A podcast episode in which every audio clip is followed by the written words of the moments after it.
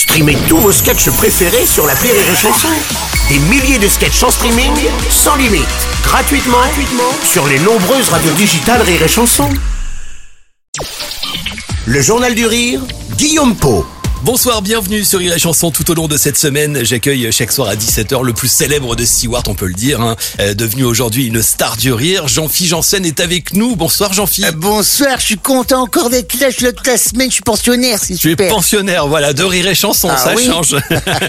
C'est depuis euh, jeudi dernier, Jean-Philippe, au Grand Point Virgule à Paris, avec ce nouveau spectacle Tombé du ciel, dans lequel eh bien, tu parles de ton arrivée justement dans le show business. Ça a dû être le choc des cultures quand même, hein, parce qu'entre le cockpit d'un avion et, et, Bah, et la scène, il y a un fossé entre les C'est deux. un choc des cultures, mais c'est surtout pour eux, pas pour moi. Ouais. Euh, moi, je m'adapte. Euh, mon métier euh, de steward m'avait appris à m'adapter un peu, mais j'avais pas forcément les codes. J'étais un peu gauche. C'est un métier de représentation, c'est un métier de paillettes, et puis c'est un métier de. de, de c'est on, oui, c'est ça. On brille et on, c'est tout est superficiel. Donc, c'est un peu déstabilisant au début parce que on cherche la sincérité, on croit l'avoir, et puis euh, on s'aperçoit qu'il y a beaucoup de choses qui sont de façade.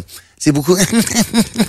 Ah, je t'adore. Et puis le lendemain, il n'y a plus personne. C'est marrant. Euh, euh, la notoriété, que- qu'est-ce que ça fait d'être vedette, comme tu le dis dans le spectacle? Je l'avais pas appréhendé au début. D'ailleurs, au début, euh, j'étais même étonné parce que je n'avais pas mesuré euh, ce que c'était la notoriété. Donc, je faisais des choses. Quand les gens me parlaient dans la rue, et qu'ils m'abordaient, ils disaient, souvent, ils me parlent de façon familière parce qu'ils m'entendent dans le poste, ils m'entendent chez eux. Donc, c'est, ouais, salut, ça va toi, oh là là. Donc, je, je me suis dit, pour me parler comme ça, forcément, ils me connaissent. Au début, je me disais, ils me connaissent. Ça doit être un ami de ma mère ou, ou- et puis, euh, alors, j'essayais de réfléchir. euh, Ils disaient, oui, ça va, ça va bien et toi? En, en réfléchissant pour savoir qui ça pouvait être devant moi. Mais c'est ça que j'aime bien, c'est qu'ils me parlent de façon familière parce qu'ils m'entendent dans le poste, ils m'entendent chez eux. Je fais partie de leur quotidien, peut-être. Donc, euh, et j'aime ça, ouais, ouais. Et il Sur- t'écoute sur et Chanson, évidemment. Bah oui, parce que moi, je, suis- je, resté, je suis resté une femme toute simple.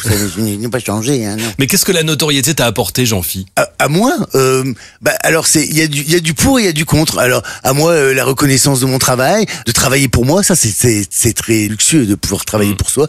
Mais euh, aussi une grande part de solitude aussi que j'avais pas mesuré parce que la notoriété amène des, des des des comportements qui sont pas forcément vrais, sincères, authentiques. Il y a beaucoup de fake. Il faut il faut savoir faire le tri. Il faut être bien entouré. Donc ça m'a rapproché de mes amis d'enfance et des gens qui m'ont toujours connu avant parce que dans tout ce qui est nouveau, faut faut faire le tri. Notamment mes relations amoureuses, c'était une catastrophe. Alors, là, à chaque fois que je veux voir l'amour, je tombe sur un gros con. Voilà. Ouais, Merci le voyage. hein. Il y a plus de prétendants quand on est célèbre Euh, oui, oui, bah et puis déjà tous mes ex sont revenus, tous mes ex sont revenus, hein, en me disant euh, oui j'ai changé, tu m'as connu à l'époque, je dis bah moi aussi j'ai changé, allez hop euh, tout le monde dehors. Hein. Non mais c'est dingue. Hein. Tu Et parles bon. justement de ce rapport de la, de la notoriété avec notamment les applications de rencontres dans ce spectacle.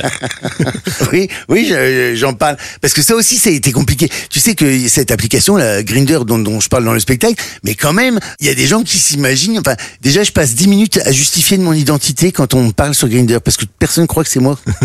Et donc, euh, je passe 10 minutes à justifier que c'est Jean-Philippe Janssen. Je dis pas pourquoi Jean-Philippe Janssen il pourrait pas faire l'amour avec des gens. Hein Et on me dit bah non, pas toi. Comme s'il y avait un, un Grinder spécial vedette, tu vois. euh. donc c'est donc c'est bizarre. Donc déjà, je passe 10 minutes à justifier de mon identité. En général, je fais un vocal, ah, on reconnaît ma voix. Et sinon, il y a Grinder qui quand même pendant un moment bloquait mon compte toutes les semaines parce que j'étais signalé comme fake, comme utilisant les photos de Jean-Philippe Janssen. C'est terrible, tu sais. Ça tu as peut-être un sosie aussi, hein, quelque part. Ah Oui, oui, mais c'est côté sur Grinder, c'est pas un sosie que tu cherches un zizi.